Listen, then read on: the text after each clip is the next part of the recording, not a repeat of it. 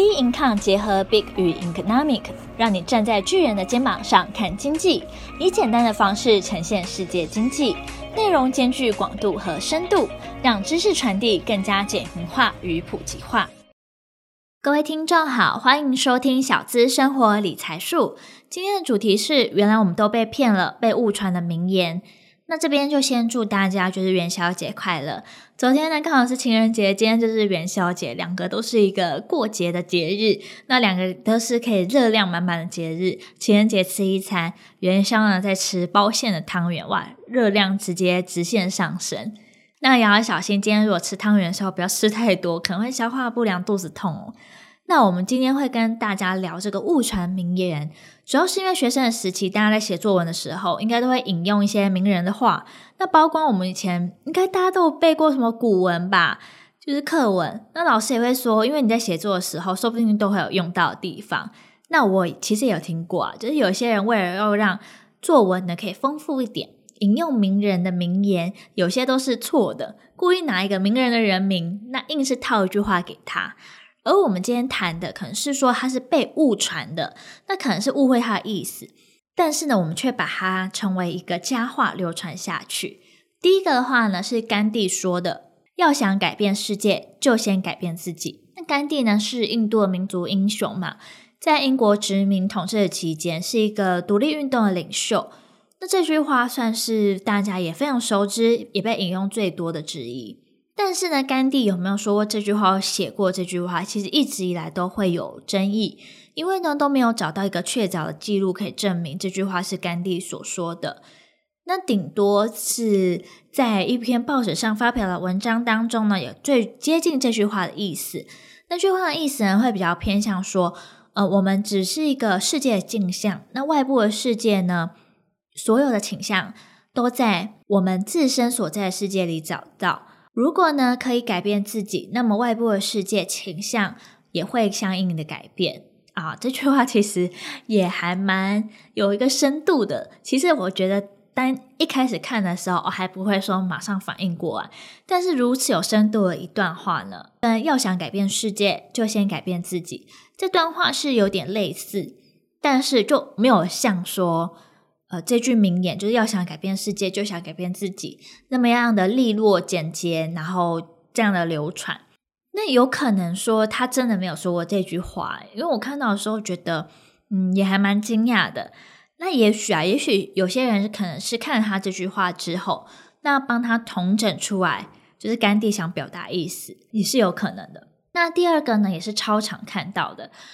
尤其是平常在，我觉得是社团、社群媒体吧，就是他们在吵架的时候，还蛮多人可能会引用这句话，就是我不同意你的观点，但我誓死捍卫你表达自己观点的权利。这个是法国的文豪哲学家伏尔泰的名言，倡导啊，争取言论自由。虽然说伏尔泰这个文豪呢，他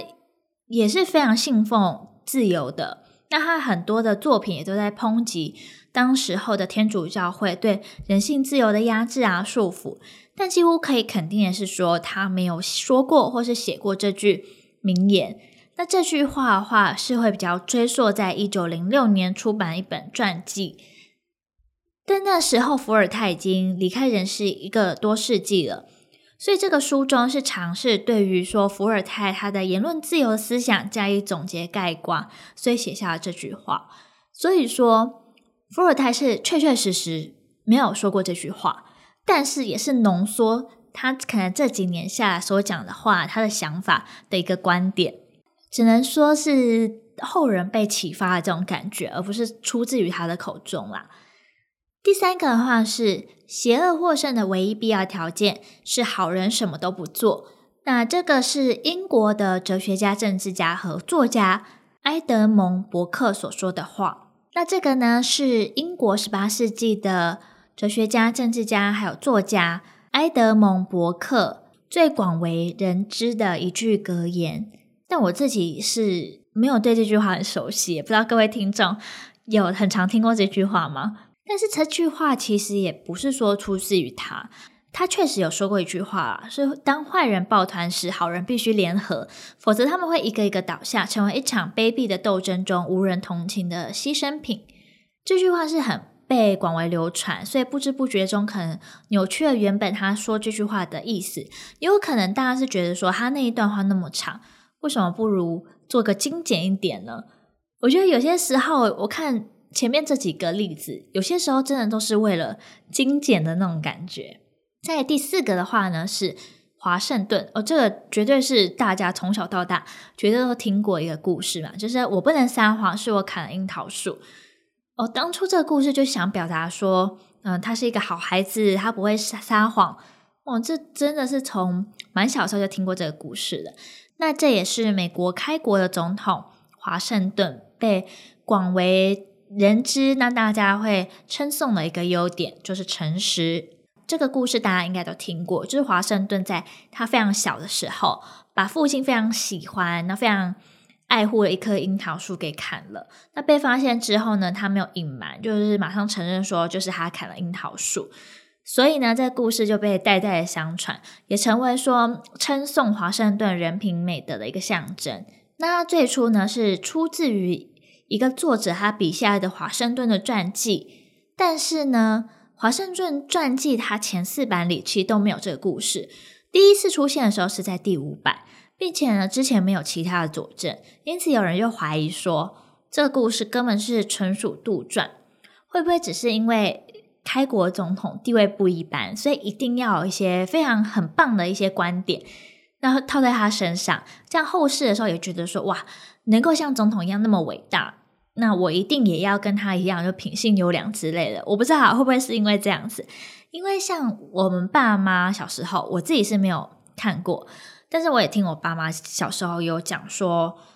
以前的时候也有看过一些就是蒋公的称颂蒋公的一些文章嘛。比如说故事是蒋公小时候，那课这个课文当中是写说蒋公看着鱼儿逆流而上，所以他也学习到说在逆境中不低头的这个励志的故事。所以我觉得每个国家的开国总统应该或多或少都有一个标志性的故事吧。这个故事是真是假，嗯，我觉得很难判断了。但是我们也是可以把它当做一个学习的对象，因为毕竟诚实这件事也很重要啊。那在逆境中不低头这件事也是很重要，都是我们可以学习的地方。只是它套在一个地位不一般的人身上，那就显得说这件事情更有价值。我觉得是这样子啊。再来最后一个的话呢，是提到说，诶，让他们吃蛋糕这句话，我相信很多人或是看电影、看剧的时候都有看到的。这句话是出自于说法国路易十六的王后，那她是在法国大革命的时候被砍头。这个故事是这样子：就有一天，她听说民间在闹饥荒，百姓呢没有面包啊、水果啊、没有饭啊来果腹。那面包是当时候法国人的主食。所以王后听闻之后，就脱口而出说：“既然没有面包，那就让他们吃蛋糕。”那这个典故的寓意是在讽刺说，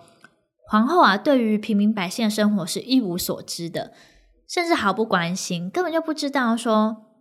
民间到底有多么的痛苦，而自己呢，却还在开一些下午茶的会，然后极尽的奢华。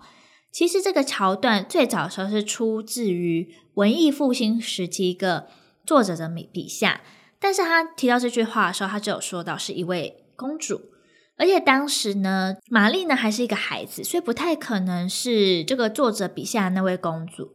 更何况说民间一直流传着类似讽刺贵族冷漠的无情的这些传闻，所以说这个蛋糕的典故能不能跟当初这个玛丽的王后做挂钩的话，嗯，我觉得说是的确也不太可信啊。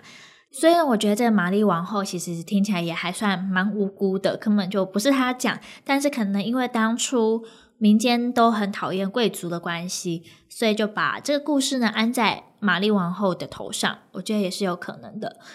那这里面很多真的是原本就超级熟悉的名言，甚至呢也可能在剧中、电影中都有看到嘛。那既然这些名人说的话可能是后人杜撰，或是呢根据他之前所讲的一些言论做一些浓缩。把他的文字呢形容得更漂亮一些，写出了一段结论。那如果这个结论呢，反而让大家记了几百年，诶，我觉得还蛮有趣的。而前人这些名言也很难，就是翻转说大家已经根深蒂固的印象嘛。从原本是他说的，他是对的，变成说这句话是错的，不是这位名人讲的。所以其实我们就可以把它当做一个美丽的错误吧。不过呢，这也可以让我们去反思。我们在听到任何事情、任何话传出来，都应该去求证。尤其现在呢，很多时候我们在滑社群媒体、在看新闻，都是标题杀人。根本内文中呢，没有这一回事，所以我觉得在现在二十一世纪当中，媒体识读能力呢是来得更重要的。那我们今天的小资生活理财术就到这边结束。那大家有任何问题想法的话，欢迎到脸书专业以及 Instagram 跟我们做交流喽。那我们就下期节目见，拜拜。